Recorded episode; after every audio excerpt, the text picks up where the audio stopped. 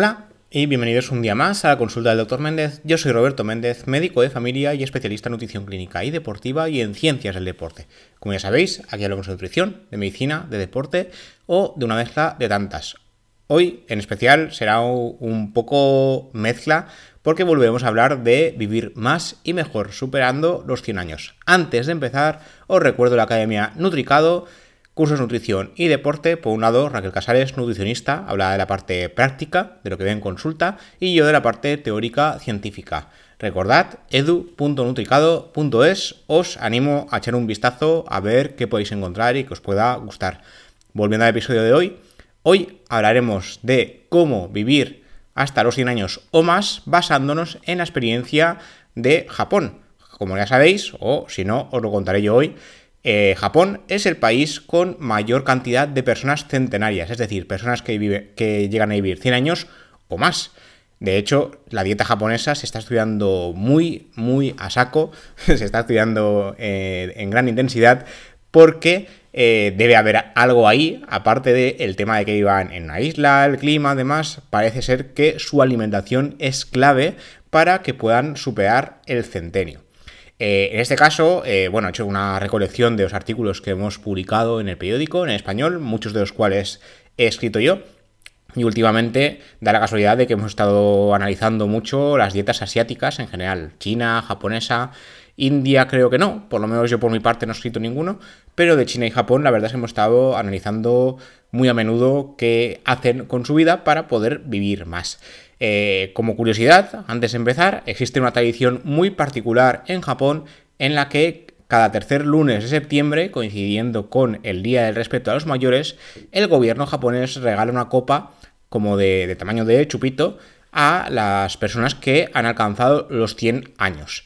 Teniendo en cuenta que, según datos de 2021, actualmente hay, bueno, de 2021, en ese momento había 86.510 personas con 100 años o más, esta copita se está convirtiendo en un gasto y en algo llamativo. Resulta que los japoneses viven muchos años y de momento no tenemos 100% claro por qué. Todo lo que contaremos hoy tiene evidencia científica, pero sigue siendo una especulación porque no nos podemos basar solo en un par de pilares básicos como sería la dieta y ejercicio. Tiene que haber probablemente algo más. Pero parece ser que la clave está en la dieta, o al menos eso es lo que intuyen los científicos. Resulta que varias zonas de Japón se encuentran en las, en las denominadas zonas azules, áreas donde la esperanza de vida es particularmente elevada. Destaca especialmente la isla de Okinawa, donde viven gran cantidad de personas de más de 100 años. La alimentación japonesa es conocida por ser una de las más saludables y esto se refleja en la gran cantidad de años que viven los japoneses. De hecho, es uno de los países con mayor esperanza de vida, 84 años de media. Y su dieta tradicional incluye una amplia variedad de alimentos frescos, muchos de los cuales son ricos en nutrientes esenciales y antioxidantes. Los japoneses comen principalmente alimentos frescos como pescado, arroz, verduras, algas marinas, soja y té verde. Además, su dieta es generalmente baja en grasa saturada, no en grasa en general, azúcares y carnes rojas. La verdad es que comen mucho pescado, obviamente, porque viven en una isla. Podrían comer carne también, pero eh, echan mano de lo que tienen eh, alrededor. Cabe destacar por el tema del arroz que esto, no sé si eh, os lo conté en algún capítulo y si no os lo comento ahora, que se realizó un estudio para ver por qué en los países asiáticos, no solo en Japón, sino en, Asia en general, el, comen tantísimo arroz, o sea, usan el arroz como eh, guarnición, que nosotros no lo hacemos como guarnición, nosotros usamos más eh, verduras, eh, champiñones y demás como guarnición y el arroz suele ser algo esencial, igual que nos hacemos un plato de pasta, nos hacemos un plato de arroz. ¿Qué pasa? Nosotros no podemos comer, nosotros quiero decir los europeos o en América tampoco se podría hacer, eh, comer tal cantidad de arroz porque si no acabaríamos con un nivel significativo de obesidad dada la gran cantidad de carbohidratos y almidón que contiene el arroz. Pero en Japón sí, bueno, en Japón y en Asia en general, porque poseen unas determinadas variantes genéticas que les hacen procesar el arroz de forma diferente, lo que conlleva que pueden comer grandes cantidades sin que esto les engorde. Les podrán engordar otras cosas, ¿vale? Los luchadores de sumo son uno, una de las excepciones dentro de lo que es Japón en general. Pero el arroz como tal Parece ser que no, por culpa de estas variantes. Y volviendo al tema de hoy, eh, las dietas, la dieta japonesa, eh, basada en todos esos alimentos frescos, eh, también se caracteriza por su riqueza en fitoquímicos y antioxidantes, como las batatas, que suponen más de la mitad de la ingesta calórica de muchos de los habitantes de la zona. Esto también destaca, porque la batata es rica en carbohidratos y no hace que engorden, no hace que vivan menos, no hace que tengan mayor riesgo cardiovascular. Así que, aparte de la alimentación, soy partidario de que la alimentación sea la leche, hablando mal, pero hay algo más, tiene que haber algo más, aparte del tema este de las variantes genéticas del arroz. Otra de las claves de la alimentación japonesa es el consumo de pescado, un alimento rico en omega 3, un ácido graso esencial para el organismo humano y que ha demostrado numerosos beneficios como hemos hablado en muchos otros capítulos. En concreto, los japoneses consumen una gran cantidad de pescado fresco como salmón, atún, arenque y bodito, mucho pescado azul que se suele tomar prescindiendo de frituras y empanados como solemos hacer en España, por ejemplo, en la región sur de España, y en el, en el, este diría que no, es más, más, típico de la zona sur de España, eh, se consume mucho el típico pescadito frito. Aquí no, aquí es eh, pescado natural, fresco y sin más. Y esto ayuda a que los japoneses vivan más. Otro componente importante de alimentación, como ya he ido introduciendo anteriormente, es el arroz. La población nipona consume una cantidad ingente de arroz, que es su fuente de carbohidratos complejos, bajo en grasa y colesterol. Además, es rico en vitaminas y minerales, incluyendo vitamina B. Lo curioso es que en Japón es más habitual tomar arroz blanco que integral, y su salud aún así no se resiente. Es porque el resto de alimentos que componen su dieta son saludables. Además, es muy habitual que tengan una gran cantidad de actividad física. Y además, también está el tema este de la genética que os comentaba anteriormente. La alimentación de los japoneses también incluye una gran cantidad de verduras como nabo, zanahoria, espinaca, brócoli, berenjena, calabaza y repollo. Son alimentos ricos en nutrientes como fibra, vitaminas y antioxidantes, además de la soja, una fuente de proteínas vegetales, isoflavonas y a su vez, grandes beneficios para la salud como la reducción de enfermedad cardíaca y osteoporosis. Asimismo, el té es, sobre todo el té verde, es un elemento básico en la dieta de los habitantes centenarios de Japón, ya que es una bebida rica en antioxidantes como los polifenoles. Asimismo, en Japón tienen una relación diferente con la comida. Tienden a comer en porciones más pequeñas que el resto del mundo, lo que les ayuda a controlar mejor eh, cuántas calorías consumen. Esto lo hablaremos más, eh, de forma más específica más adelante.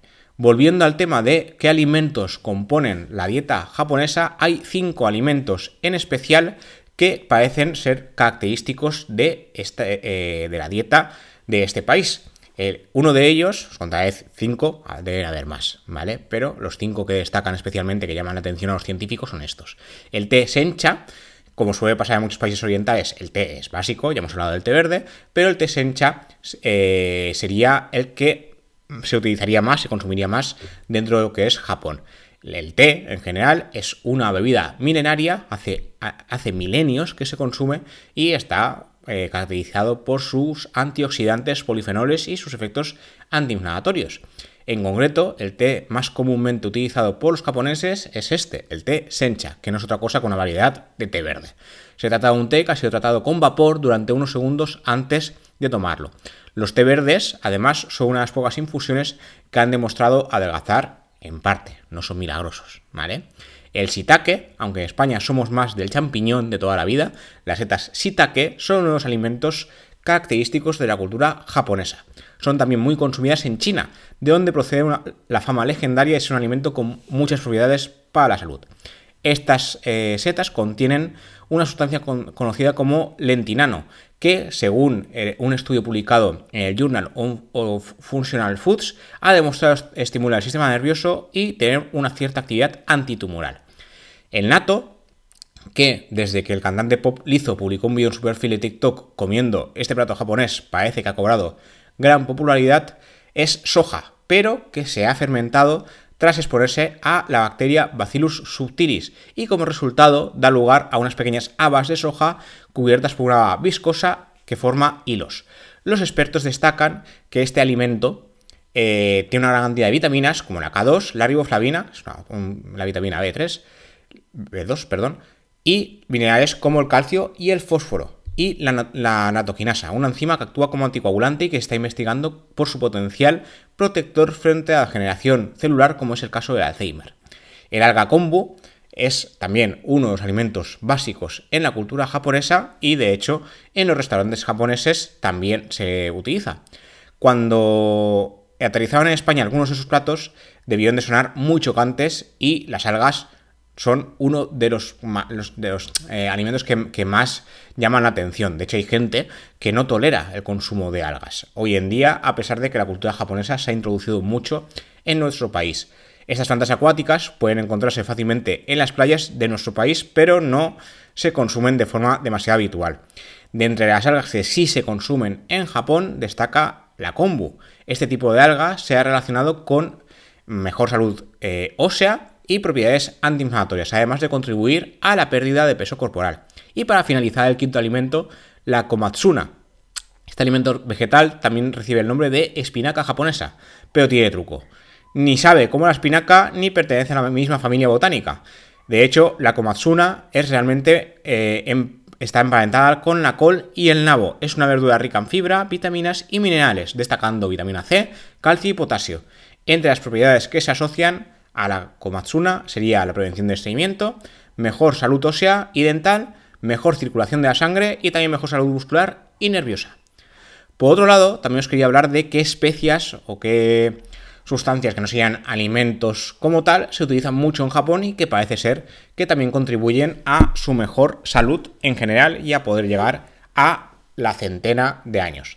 La salsa de soja, como no, condimento básico en la alimentación japonesa, se utiliza en muchos platos como el sushi o el sashimi, rica en proteínas, fibra, hierro y ácidos grasos.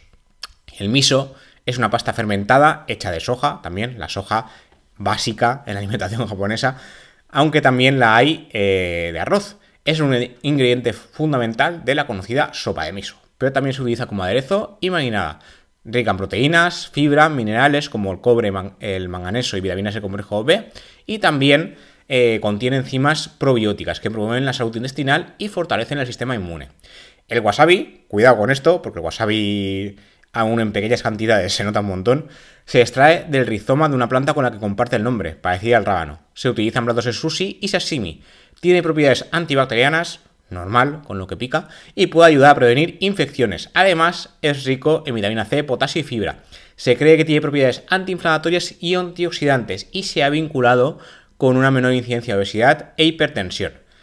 El jengibre se utiliza como condimento y acompañamiento en el territorio nipón, se sirve en rodajas finas y encurtidas en vinagre de arroz, rallado e incluso seco o en polvo. Es conocido por sus propiedades antiinflamatorias y digestivas, me suena que hemos comentado algo de esto en algún capítulo, y también se ha relacionado por poder aliviar náuseas y mejorar la circulación sanguínea.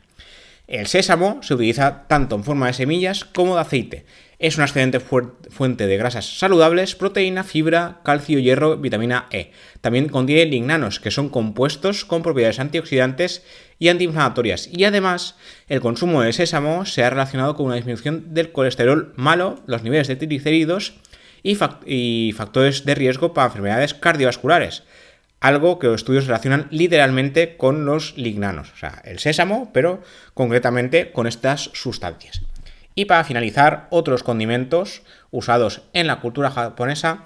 El vinagre de arroz es un ingrediente muy común en la cocina nipona y se utiliza para aderezar ensaladas, arroces y platos de sushi. Eh, por otro lado, eh, para ir terminando ya el programa de hoy, el secreto que esconden los japoneses para vivir más y estar más delgados se relaciona con algo que ya he dicho al principio. Los japoneses no tienen la concepción de comer hasta hartarse, de comer hasta estar muy saciados, sino que lo que hacen es comer hasta estar a un 80% lleno.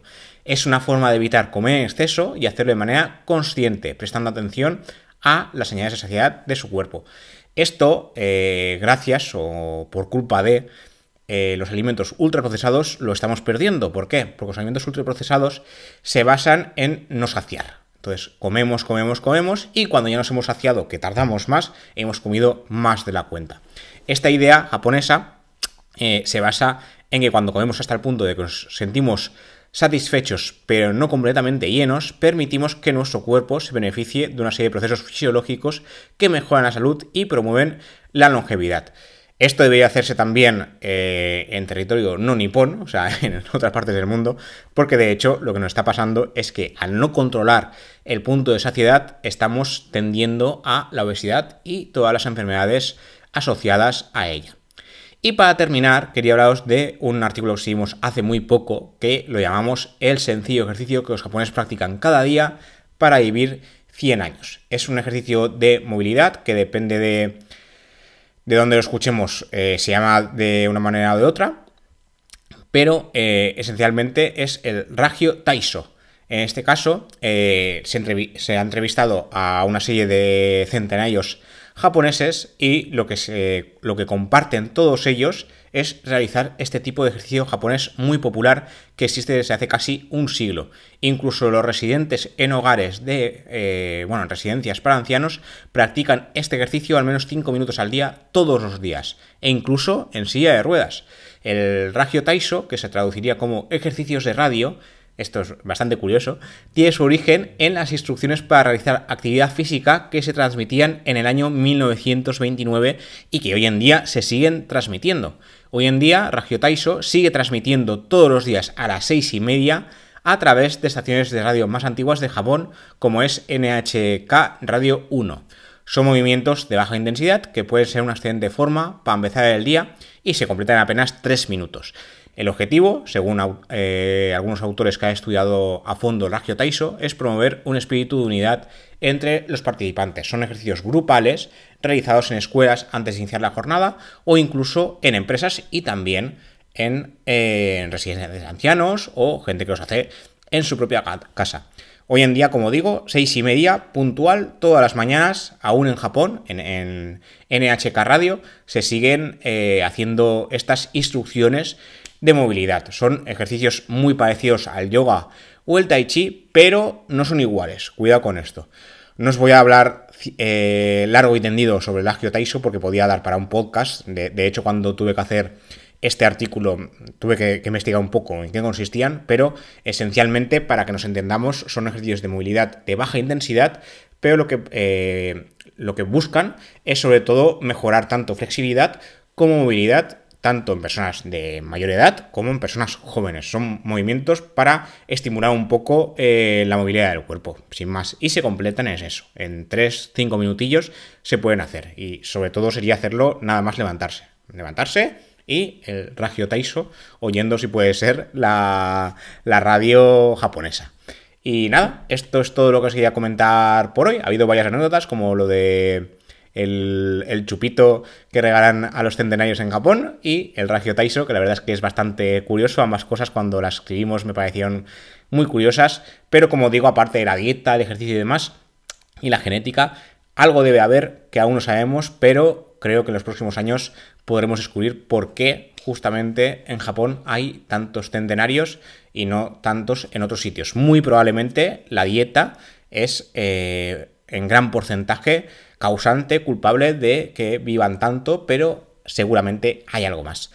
Como siempre, gracias por escuchar, gracias por estar ahí. Eh, como ya sabéis, esto se puede ver en YouTube o escuchar en todas las plataformas de podcast: Spotify, iBox, Google Podcast, Amazon Podcast, Pocket Cast, la plataforma que utilicéis. Y como siempre, se agradecen comentarios, críticas, lo que queráis. Nos vemos y nos escuchamos en siguientes episodios. Hasta la próxima.